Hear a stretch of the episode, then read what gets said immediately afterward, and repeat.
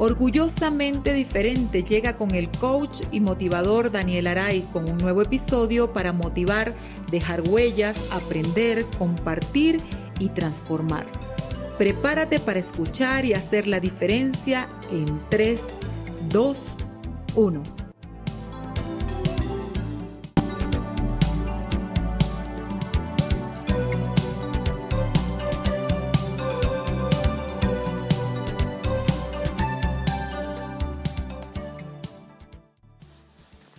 Hola, bienvenidos todos a otra edición de tu podcast favorito orgullosamente diferente.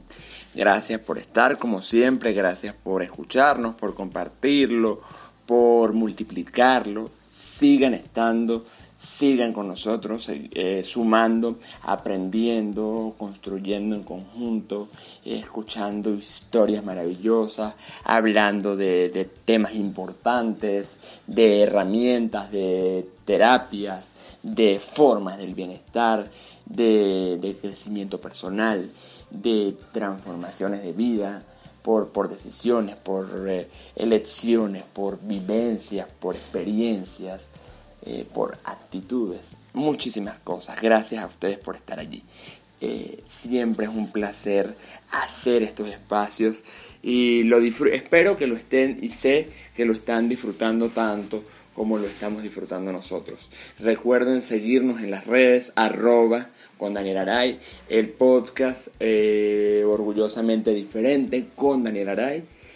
lo, lo pueden conseguir en esta plataforma, en Anchor o en Spotify o en Google Podcast, en las principales plataformas de audio. Entre más veces lo escuchen, mejor. Mejor porque nos, seguimos multiplicando todos.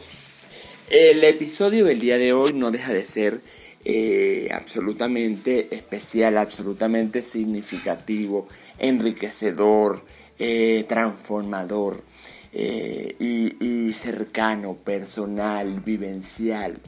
De esas decisiones que se toman en la vida para, para transformar la adversidad que nos acompaña a todos, los obstáculos que nos acompañan a todos y son parte de la vida, en oportunidades, en oportunidades maravillosas.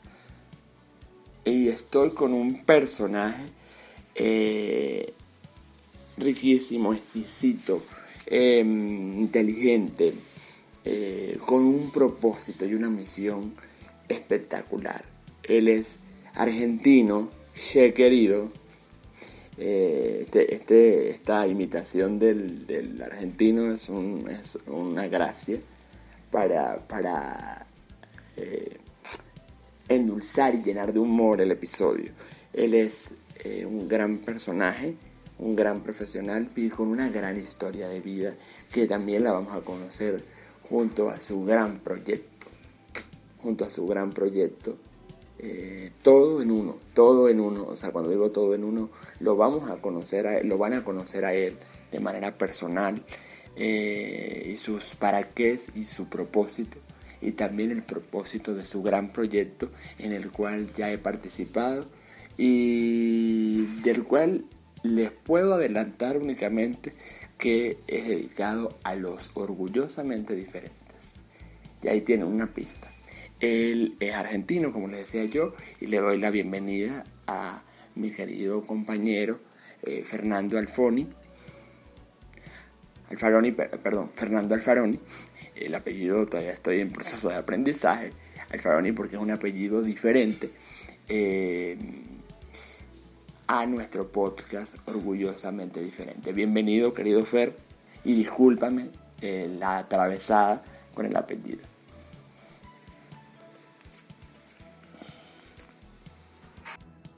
Dani, ¿cómo estás? Eh, gracias por tu invitación. Eh, con respecto al apellido, eh, para mí ya suele ser demasiado fácil, pero sí suelen tener bastante inconveniente con, la pronunciación del mismo. nuevamente, gracias por, invitarme a, tu espacio e intentaremos charlar y comentarles a, a todos ustedes sobre de qué se trata eh, este, este proyecto que es Fundación Proyecto SOE y cómo fue construido en base a mi historia de vida. Así es, mi querido Fer. Y sin más preámbulos, eh, comencemos, o mejor dicho, continuamos. Eh, Fer, cuéntale, cuéntanos a, a, la gente quién es Fernando, quién es Fernando Alfoni. ¿Cómo se desarrolla tu historia de vida? Em, ¿Qué pasó en tu vida que la transformó y la hace orgullosamente diferente? Bueno, ¿quién es Fernando Alfaroni? Eh, es una persona más en, este mundo, un individuo que, lucha por sus sueños, por sus metas, eh, que transcurre la vida con sus vicisitudes y con todo lo que conlleva vivir. Em, podemos comenzar, debemos comenzar eh, para desembocar en cómo se, funda, cómo se, construye Fundación Proyecto SOE, por la, historia de mi vida. Em, bueno, como bien nombraste tú, soy argentino, tengo 44 años. Y bueno, cuando luego a los tres años de vida, em, viviendo en una familia con dos hermanos más, con una diferencia de 10 y 11 años, Em, transcurría todo en forma tranquila, pero bueno, em, de pronto detectaron que este, tenía diabetes tipo 1. ¿Qué significa?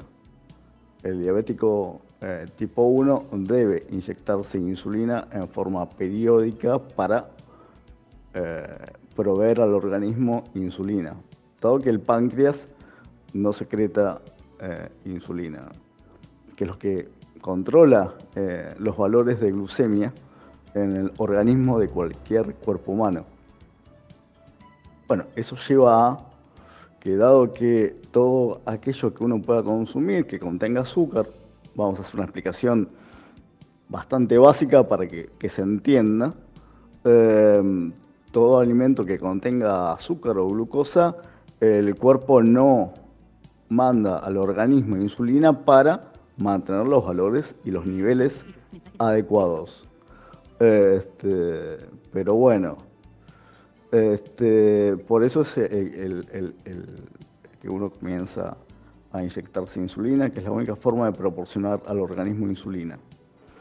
Em, lo que implica en un niño, ¿no? Eh, el hecho de no poder consumir eh, distintos tipos de, ejemplo, golosinas que lo que cualquier niño, cuando llora, el padre y la madre se acercan, o el tío, eh, o quien esté con él, y le dice, te doy un caramelo, te doy un alfajor, te doy un, helado, y listo.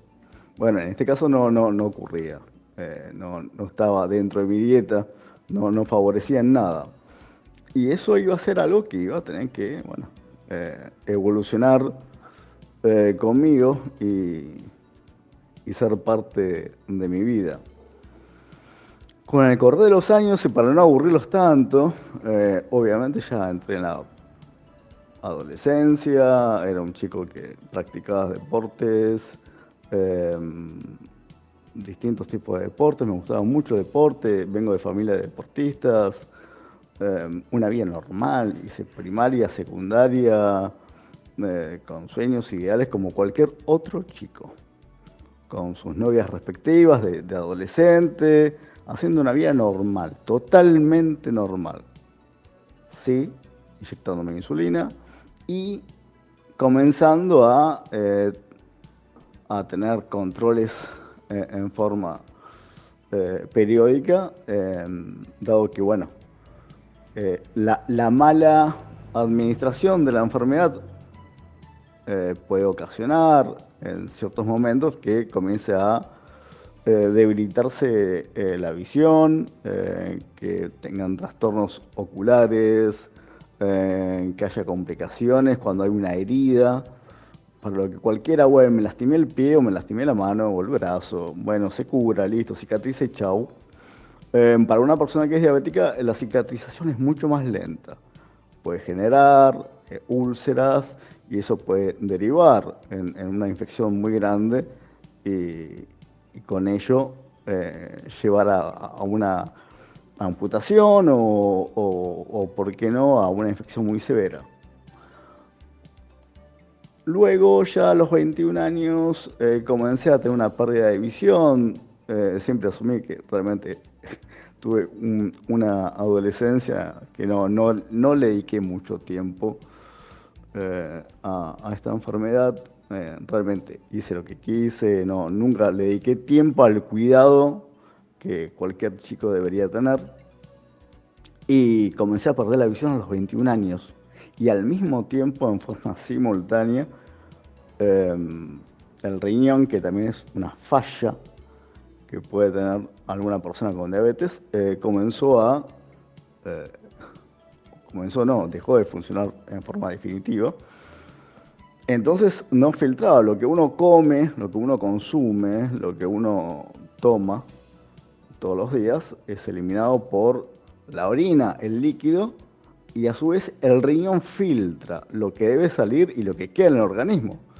Las proteínas eh, o los minerales o las vitaminas quedan y, y por ejemplo, todo, todo lo que uno debe eliminar, eh, toxinas y demás, eh, son eliminadas.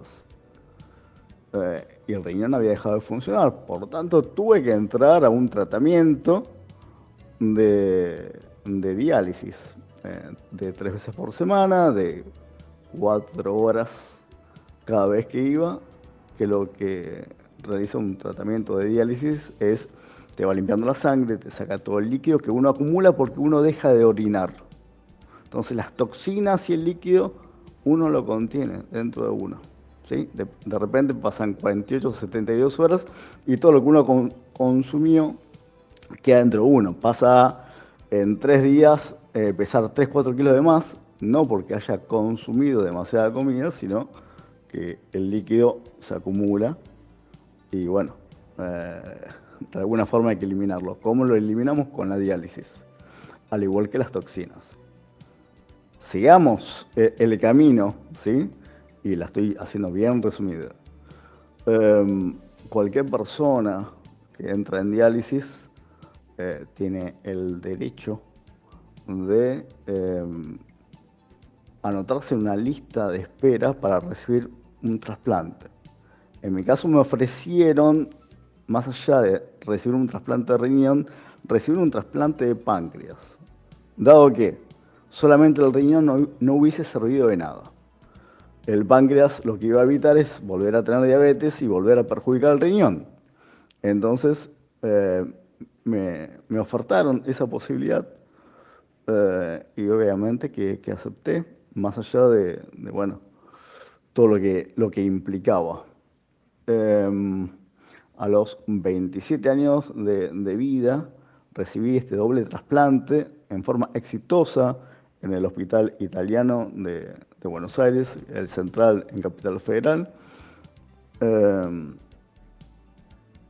no, el, jefe de cirugía fue el doctor Pablo Argibay que en las secciones de, Fundación Proyecto SOE, eh, los días martes se dedicamos a un libro que escribió él y que habla sobre, sobre todo lo que es trasplantes y demás.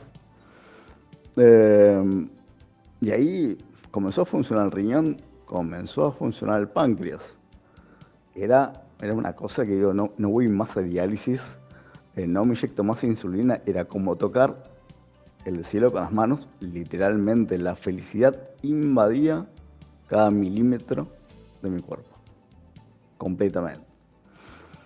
Obviamente que bueno, la vista se fue perdiendo, de un ojo terminé perdiendo la visión y de otro ojo con lo que se llama visión bulto, visión luz, o sea, veo sombras, no puedo distinguirse, la persona es rubia, morocha, ojos verdes, ojos negros, pero bueno, eh, es una bendición eh, el poder ver, aunque sea eso.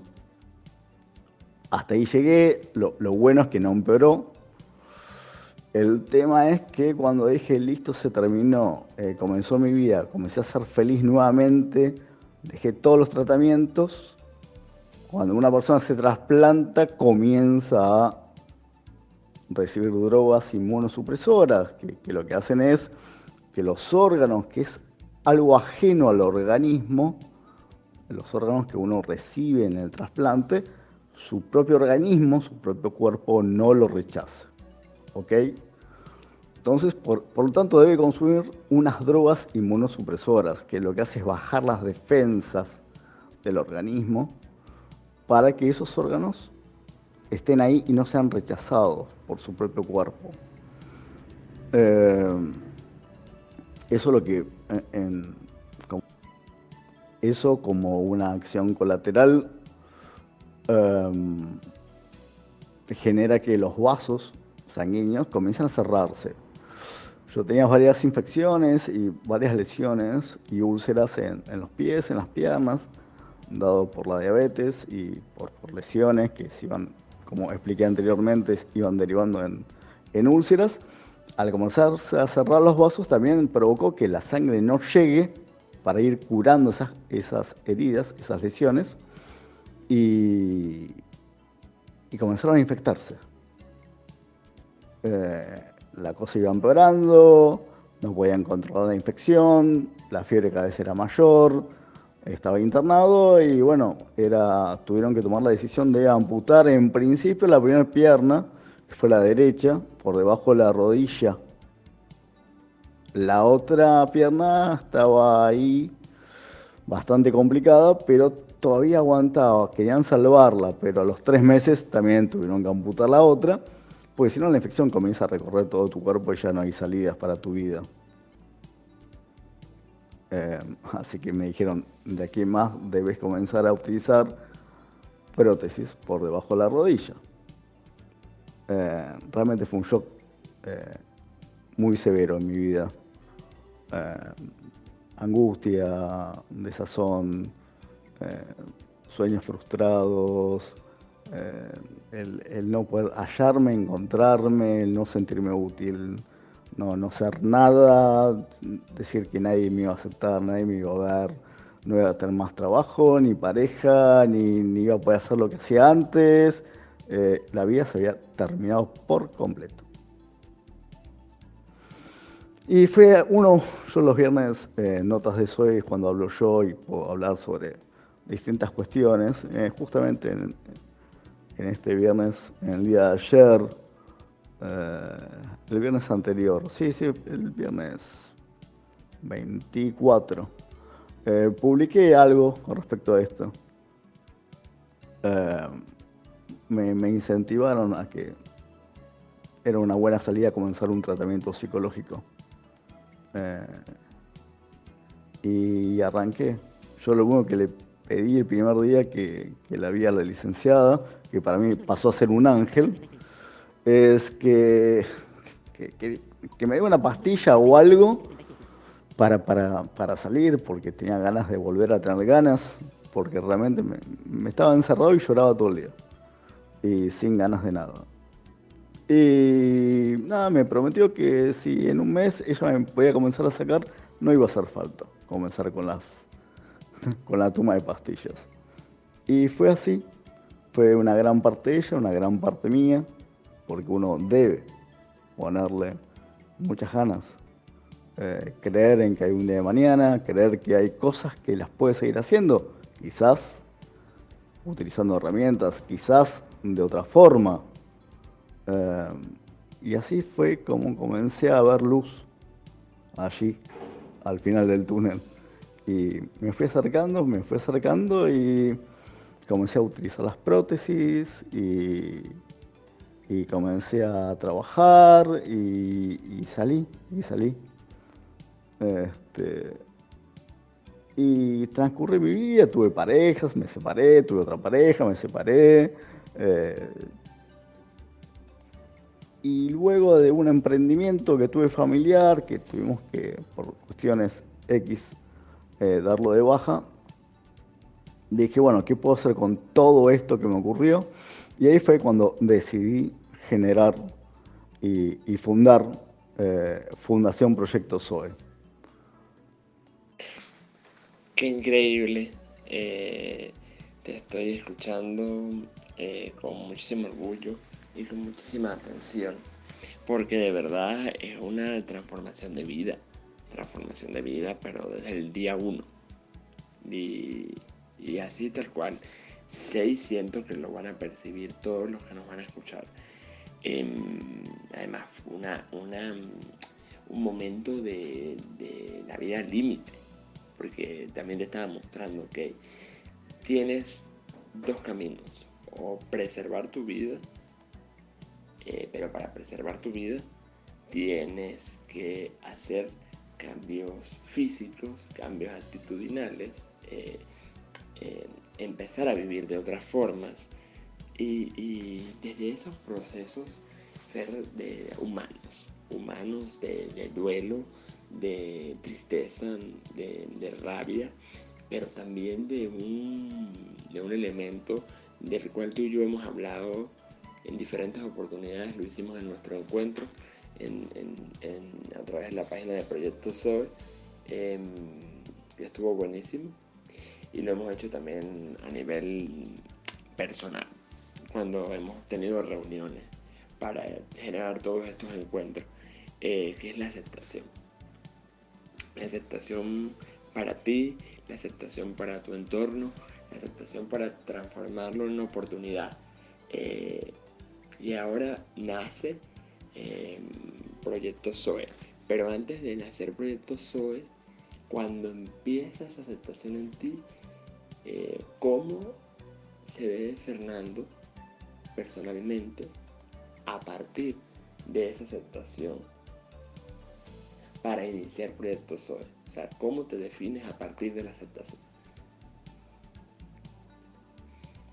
¿Y cuál fue el primer paso o la primera acción para la construcción, para la creación, para el inicio del proyecto SOE? Bueno, em, son varias preguntas que podemos resumirla en un mismo texto, aunque no estemos escribiendo. Em, primero la aceptación no es fácil, no, no, no es, bueno, listo, ya está. En vez de estar morocho estoy rubio, en vez de tener ojos verdes tengo ojos claros y ya está. Eso tiene un proceso. Eh, siempre insisto y es lo que son las líneas que bajo cuando converso con otras personas que están pasando algún tipo de inconveniente es eh, que un psicólogo puede encauzar, ¿sí? Eh, en este caso la aceptación y, cómo comenzar a transcurrir la vida a partir de esa aceptación. Eh, no, no es fácil, pero sí se puede lograr, por supuesto. Hemos, hemos encontrado muchísimos eh, casos en los cuales existe una aceptación y, eso me lleva también a, ir enganchando lazos, ir hilando un, tema con el otro y para así luego llegar a, la fundación, em, que a veces eh, el actor principal de esta historia acepta lo ocurrido y el entorno no. Y eso lo, lo veo, lo encuentro en forma permanente. Por eso es que eh, el, lema de Fundación Proyecto SOE es No estás solo, estamos para ayudarte. Esto eh, es dirigido a quien padece algún tipo de discapacidad, como así también a su entorno. Porque cuando ocurre esa discapacidad, eh, ese accidente o ese nacimiento, que es algo que uno no esperaba, que eres un niño hermoso, divino, que corría, que hiciera todo y de repente, epa, ¿qué pasó acá? Eh, lo primero que aparece es la frustración en los padres. Eh, el enojo, la frustración, podemos encontrar varias características de lo que ocurre en, ese entorno. Por eso es que damos un acompañamiento ¿sí? a ese entorno, a esos padres eh, porque por ahí también, ya que nombraste la palabra aceptación, eh, también creo que es fundamental. ¿sí?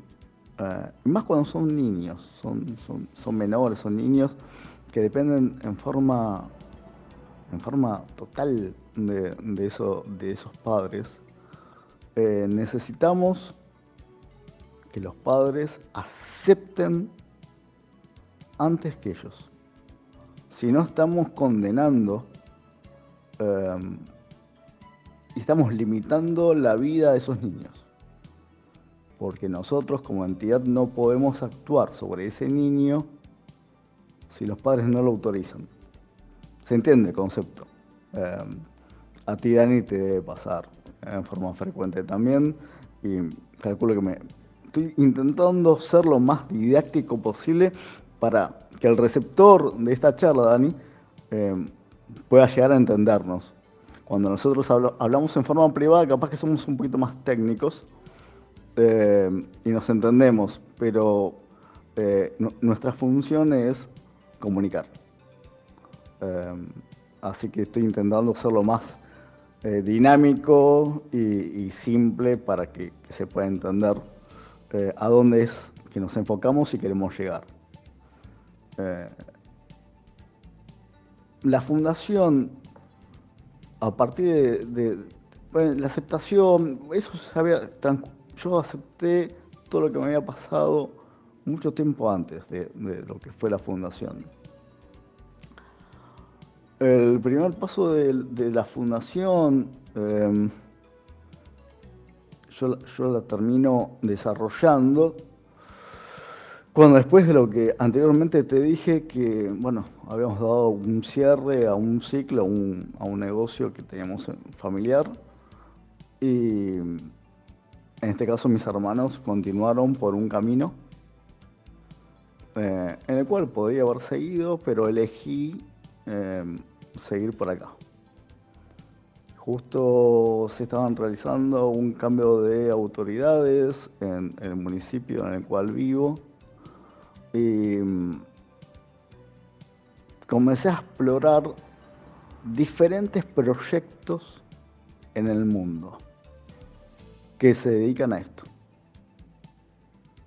y fui sacando sobre mi idea, mi, piedra fundamental que estaba en mi cabeza, de a dónde quería apuntar y de qué forma y cómo salir de esto, eh, a través de, todo lo que me había sucedido, fui sacando pedacitos, recortando pedacitos de cada uno, porque no me terminaban de cerrar del todo a donde yo quería llegar, pero sí me servían pequeñas partes de cada uno. Eh, y entre todo eso que fui sacando, fui construyendo sobre lo que yo tenía en mente, quería eh, aportar. Y construía así la fundación. Eh, lo, comencé a escribir en primera instancia para comenzar a presentarlo en diferentes organismos eh, con el abogado de la fundación, que a su vez también es mi abogado, el doctor Ezequiel Canosa para dar un marco legal, ¿no? Cuando uno presenta un proyecto tiene, que tener un marco legal para que no, no haya después algún tipo de inconvenientes legales, ni, que puedan tampoco demandarte por, por cosas que uno quizás no lo quiere hacer de mala forma ni con alguna intención, pero bueno, eh, es, es inevitable que uno pueda quizás cruzar una línea. Eh, y uno no tiene la necesidad ni el deseo de, hacerlo. Por eso es que, bueno, decidí escribirlo con, un abogado al lado. Bueno, no, no fue viable, no, no, no, no, no lo aceptaron en, ese, en ese momento las autoridades y mm, podría haber dicho, bueno, aquí quedó todo y fue un lindo intento, pero no, decidí... Eh, llevarlo eh, a la plataforma virtual. ¿Sí? ¿Para qué?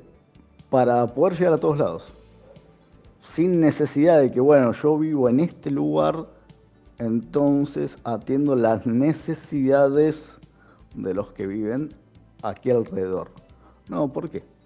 Si también las puedo atender, de la misma forma que estoy dialogando con, contigo y he hecho muchos amigos y conocidos y es más, mi socia, eh, socia entre comillas, es mi, compañera en un proyecto gigantesco que tenemos en toda Latinoamérica, es de allí, es de Venezuela, es Melissa Nadal. Eh, todo esto lo construimos sin, vivir cerca. Eh, entonces, con quien es el vicepresidente de la fundación, le pedí la chance de comenzar a construir algo en forma virtual eh, así fue como comenzó. Estoy en casi todas las provincias de, aquí de Argentina, en muchos países de, Latinoamérica, algunos de Europa. Pero no es que estoy porque vas a ir allá y va a haber una persona que te va a recibir y te dice, hola, ¿cómo estás? Eh, bienvenido, entra por acá, sentate, toma un café y comentame qué te pasa. Cuando yo digo que estamos es porque cuando logramos contactar con diferentes personas que se encuentran en un sitio diferente, eh, podemos enviar las remeras, podemos contactarnos. Eh, en la virtualidad, o vamos a puntualizar, por ejemplo, en un Instagram, en un Facebook, cuando tú tienes gente que, por ejemplo, es de Uruguay, y tú publicas algo y esa gente comparte lo que tú publicas, lo publica y lo está viendo mucha gente de Uruguay. ¿Sí? y capaz que no en Canadá, pero sí en Uruguay. Entonces, cuanto más semillas puedas sembrar, en más lugares vas a estar. Y así es como hemos llegado a tener mucha gente en muchos lados, pueden hablar y, preguntar y, em, tener inquietudes que podemos resolverles y todo en forma virtual. ¿sí? ¿Qué es Fundación Proyecto SOE? simplemente es, oh, no estás solo, ¿eh? acá estamos, acá estamos. Y lo que publicamos todos los días son cosas diferentes para que para, te veas reflejado lo que yo un día charlé contigo, Dani. El, el personaje invisible, el, actor invisible, aquel que lee o escucha lo que estás publicando y no pone ni un me gusta, no hace ningún comentario, para la persona le sirvió. ¿Ok? ¿Cuántas veces hemos escuchado una canción que nos ha encantado y la hemos escuchado en formas reiteradas y jamás le pusimos ni un like, ni un me gusta, ni dijimos, ni escribimos como comentario, qué lindo, qué lindo tema, qué linda canción, qué linda letra, no, no, en absoluto. Ese es el actor silencioso. El que está, el que participa, pero no se hace notar. ¿Qué es lo que ocurre mucho con las personas que padecen algún tipo de discapacidad o las familias que tienen algún integrante con discapacidad en su hogar? ¿Sí? No quieren dar a conocerse, los quiere esconder, porque ese es el término, esconder, disfrazar pero sí les sirve lo que pueden estar viendo, escuchando. ¿Ok? Em, pero bueno, em, para no puntualizar tanto en, diferentes puntos, pues podríamos estar charlando eh, mucho tiempo. Eh, nada, em, han transcurrido diferentes personas porque en el trabajo interno de la fundación no es fácil estar en una fundación, eh, dedicar tiempo, estar. Han quedado muchísimos en el camino. Muchísima gente. El único que persona es, es quien te habla, pero bueno, es una cuestión de, de perseverar, de ser persistente, así también soy en la vida y en todo lo que hago. Y bueno, hoy, hoy estamos los que estamos y seguramente mañana habrá otros. Lo importante es que esto continúe y que esta misión se siga llevando a cabo y podamos seguir brindando un servicio para todos aquellos, silenciosos o no, eh, estén necesitando de saber que puedan percibir una pensión, de saber que tienen derechos, de saber que se puede salir adelante, de motivarlos, de decirle, Eu, yo soy igual a ti. Y aquel es igual a, vos también. Y, y por qué no explicar que, bueno, los, los, bares, los restaurantes, los comercios deben tener eh, sitios y lugares eh, como baños eh, para personas con discapacidad, tienen que tener entradas para rampas, por si hay algún usuario con silla de ruedas, e al igual que los transportes públicos, o, el hecho de poder viajar en un avión y que la persona que tiene un perro lazarillo lo pueda llevar. Obviamente no va a viajar con él, pero bueno, eh, sí lo puede llevar sin ningún inconveniente. Hay muchos derechos que la gente desconoce. Y bueno, aquí estamos. No sabemos todo. No conocemos de todas las discapacidades, de todas las enfermedades. No, no, en absoluto. Lo que sí te puedo decir, Dani, es que te vamos a, escuchar y te vamos a hacer sentir de que no estás solo. Están aprendiendo en el camino. Estamos aprendiendo en el camino, pero has enfocado tu, rol, tu norte, eh, tu para qué, tu propósito.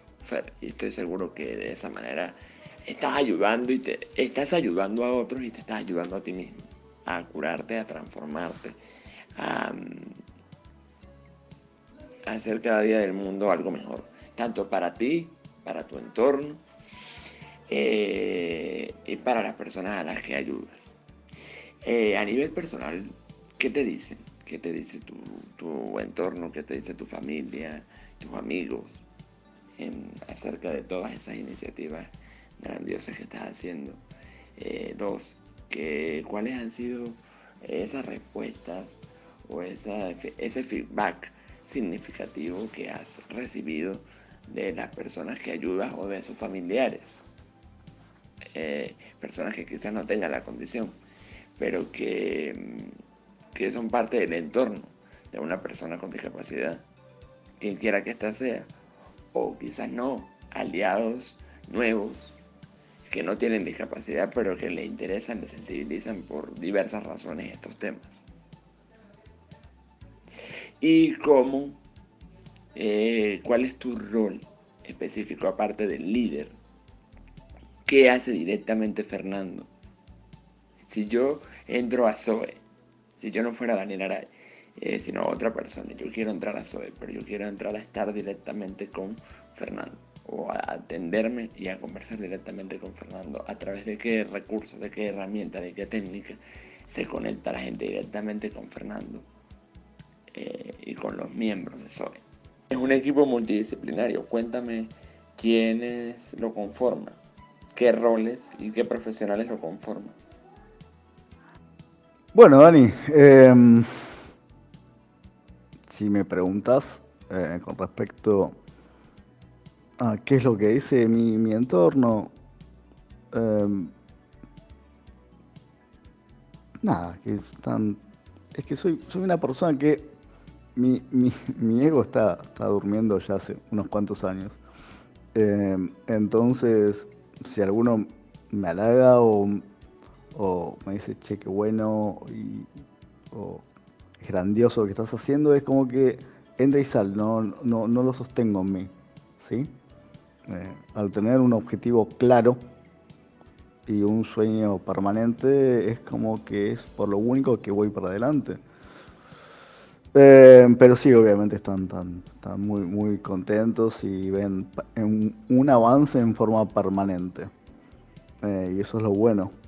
Con respecto a, colegas que, hablo, con, respecto a personas que tienen algún tipo de discapacidad, de discapacidad perdón, o a su entorno, em, nada, con, con, los colegas que hablo, tengo, tengo una devolución, un, ida y vuelta eh, sorprendente porque eh, estoy intentando liderar eh, algo grande en, Latinoamérica junto con Melissa Nadal y tengo así como un reconocimiento con, con, pares que es, es realmente algo llamativo. es como un quórum que, que realmente eso sí me sorprende. Em, porque hay gente que tiene 20 y pico de años en, esto, o 15 años, o 20 años, y, te reconocen como un par, y no solamente eso, sino que también avalan avalan lo que uno hace. Em, pero bueno, eso, eso te, ayuda en forma permanente a, seguir todos los días. Y puntualmente con quien parece una discapacidad o su entorno, em, es, algo bueno y con esto te contesto lo último que me preguntaste. Eh, es algo bueno, hay gente que, queda asombrada por, el hecho de que hay cosas que no sabe.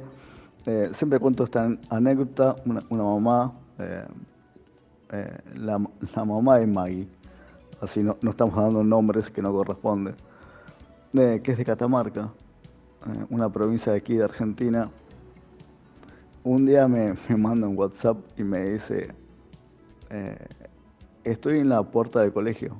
ah, sí, ¿y qué pasó? ¿Algo? Me dice, no, Maggie está adentro. Y le digo, bueno, sí, es hora de colegio. ¿Y vos qué haces en la puerta? Me dice, no, no me voy a ir de acá hasta que no salga, hasta que no me llame la maestra. Le digo, pero faltan cuatro horas para que termine su jornada. Bueno, pero yo me voy a ir. Y lloraba. Yo digo, no, no, no, vos te tenés que ir de ahí. Vos tenés que dejar que ella se desarrolle y por algo la dejaste ahí y están los docentes a cargo. Ante cualquier eventualidad te van a llamar. Te tenés que ir, te tenés que ir, te tenés que ir. Bueno, el día a, las, al tiempo, al tiempo, bueno, un poco más me mata ese día. Pero al tiempo me, lo agradeció.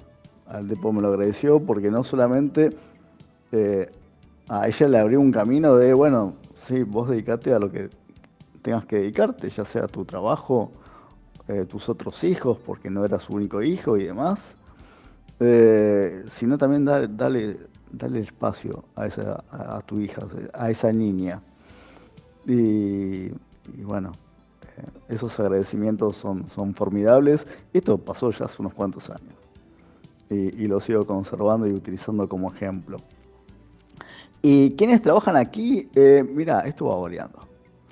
Lo bueno de todo esto es que me llama alguien y me dice, no, porque tengo un niño, mi niño tiene, tiene autismo y, no sé eh, qué terapia, qué... Yo puedo recomendarlo, que charle y que se dirija de parte mía con em, alguien que hace quinoterapia en Colombia o en México o aquí en Buenos Aires eh, o en Argentina, ejemplo. Me llama otro y me dice, no, porque eh, necesitaría eh, un perro para mi niño que tiene síndrome de Down y para que pueda empezar a bla, bla, bla. Listo. Ok, yo te derivo a que charles con la persona pertinente. Em, insisto, no soy el que más sé, no sé de todo. Em, y esto, y esto sé, lo que siempre hablo con Melissa y con otros colegas. Esto se construye entre todos. Que hay un loco que los quiere juntar a todos para que seamos uno. Sí, bueno, me tocaría ese rol. Em, pero esto se construye entre todos. Que yo sea el presidente de Fundación Proyecto SOE no implica que yo, tenga que saber todo y yo tenga que resolver todo. La gente, ¿cómo se comunica con la fundación? Bueno, por Facebook, por Instagram, eh, se puede comunicar, preguntan por ahí, eh, a veces de una forma escrita em, reciben una evolución, que, es una pregunta sencilla, mucha gente no quiere hablar, perfecto, y llegar a mí es mucho más fácil de lo que la gente cree. Lo que pasa es que eh, después de mucho tiempo tuvimos que hacer un, filtro. generalmente todo tipo de, de dudas llegan a mí y y hay una respuesta que le hacen los chicos que están manejando hoy por hoy las redes. Eh, pero bueno, en ciertas circunstancias en las cuales requiere una atención más personalizada o que las, las tenga que derivar eh, hacia otro lugar o hacia otros colegas, eh, amigos y, los cuales respeto un montón, bueno, sí, suelo hablar con ellos. Em, pero bueno, eso ya depende de cada caso. Mi rol principal hoy por hoy, más allá de bueno estar cada persona que pasa por la fundación y que trabaja acá, yo, yo los, voy formando. Eh, yo creo que de aquí salen, salen con, como digo yo, con una pincelada eh, mía y, son pinceladas que quedan marcadas por el resto de la vida. Dejo como una enseñanza o, una forma de, trabajar em, que me la terminan reconociendo con el correr del tiempo. Y, y nada, eh, eso en sí es, es, lo que pueden encontrar en, la fundación y, y, con la gente que se pueden encontrar también, ya te digo, con gente de cualquier parte del mundo, porque las podemos derivar. Ese es el, el punto. Así es, Fer, así es. Es una, es una retroalimentación de todo. Una construcción de todo, donde tú como líder le pones un grano de arena importantísimo y cada uno de los participantes o de los invitados, eh, invitados especiales o puntuales, así como los aliados, aliados y, cómplices permanentes que tienes en ese gran equipo, eh, pues súper bien, súper bien y aprenden todos los días. Y además eh, crecen como seres humanos y generan vínculos importantes con esos, con esos entornos. Fer, eh, y entrando más en tu, en tu parte personal, ¿qué más le gusta hacer a Fernando? O sea, ¿qué, te, te, te, mueve más allá del trabajo? Eh, Fernando es de ver películas, de, de, escuchar música, de pasear Em, reunirte con, amigos, em, em, no sé, ¿qué es lo que más te gusta hacer en la parte personal? ¿Qué hay de Fer eh, más allá del trabajo? ¿Algún hobby especial que tengas? ¿Algún lugar favorito? Este, una frase que, te guste y que la uses siempre, que te defina en, en la parte personal. Cuéntanos un poco de eso. ¿Y qué le agradeces? Por otra parte, ¿qué le agradeces a la discapacidad en todo sentido? ¿Y qué le agradeces hasta hoy, hasta este momento, desde su inicio hasta este momento a Proyecto Sol? ¿Qué es lo que me gusta? En sí, eh, varias cosas. Me encanta salir y cenar en algún lugar con, amigos, eh, charlar. No, no, no, nos juntamos frecuentemente, eh, dado que cada uno tiene sus actividades, pero cuando logramos juntarnos es, un momento maravilloso. Poder compartir una, rica comida, un rico vino, vamos rotando y variando los lugares para, para que en sí cada, cada momento sea diferente. eso es algo que, Creo que en cualquier, en cualquier persona siempre suma el poder compartir eh, lo que a cada uno le pasa eh, con, los más íntimos, ¿no? Eh, es algo que creo que sobre todas las cosas me, encanta. Al margen, ya más en lo individual, soy un tipo que me gusta, charlando en forma permanente todos los días, entonces cuando logro estar en mi casa, tranquilo, apago el celular, una forma de decir, siempre está prendido, pero bueno. Em, nada, me gusta poner un poco de música, em, tomar algo tranquilo, relajarme y, poder conectar con, mi propia esencia, eh, que es fundamental. Em, después, que, ¿a, quién, ¿a quién agradezco? Mira, em, si yo siempre yo tengo algo muy puntual que siempre pienso y, sostengo. Si a mí no, no me hubiese pasado em, todos, todos, estos hechos que, me condicionaban a tener una discapacidad, em, yo creo que hubiese sido cualquier otra cosa. Eh, abogado o o empresario o no sé, X, cualquier otra cosa. Pero creo que mi vida estaba totalmente destinada a estar acá. Em, entonces, eh, si agradezco todo lo que me ha sucedido es para poder estar acá, porque sostengo, creo, fervientemente lo creo, de que mi destino está acá. Y esto recién es el comienzo. Simplemente es el comienzo. Eh, creo que vienen cosas mucho, mucho, mucho más grandes. Este simplemente es el comienzo de, de lo que el destino quiere en mí, para mí. Y, y agradecer, si tengo que, creo que tengo que agradecerme a mí. A veces siempre, siempre le digo a las personas que a veces hay que, hay que dejar de pensar en el resto, pero eh, más allá de Dios, eh, creo que, hubo una gran fuerza interior mía para, para, poder este, estar aquí y, muy feliz que estoy por, ese motivo. Y con respecto a Fundación Proyecto SOE, em, sí, tengo, tengo que agradecer la cantidad de gente que he conocido a través de, este gran proyecto que he construido. a lo largo de tantos, tantos años he, conocido muchísima gente y maravillosa, por lo cierto, muy, muy, muy, muy feliz de haber conocido a muchísima, muchísima gente, que todas me han aportado algo diferente y me ayudan a, crecer y desarrollarme todos los días. Maravilloso, Fer.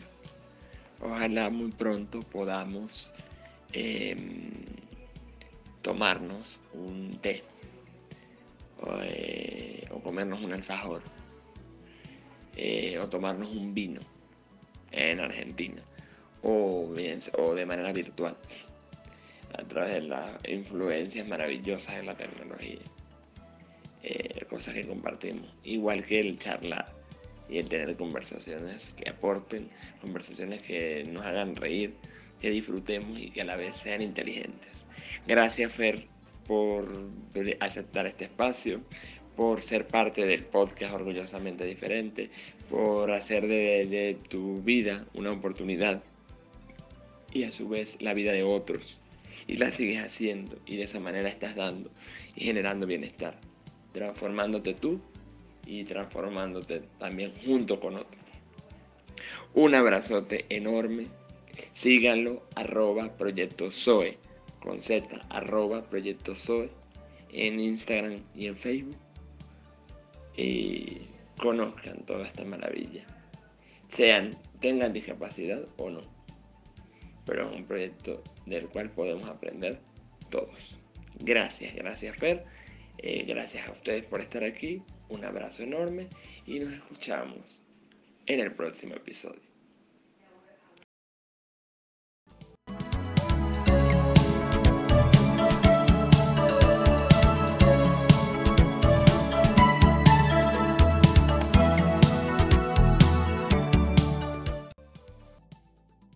Orgullosamente diferente es un espacio para motivar, dejar huellas, aprender, compartir y transformar, creado por Daniel Aray, motivador y coach, para quien la motivación es una misión de vida.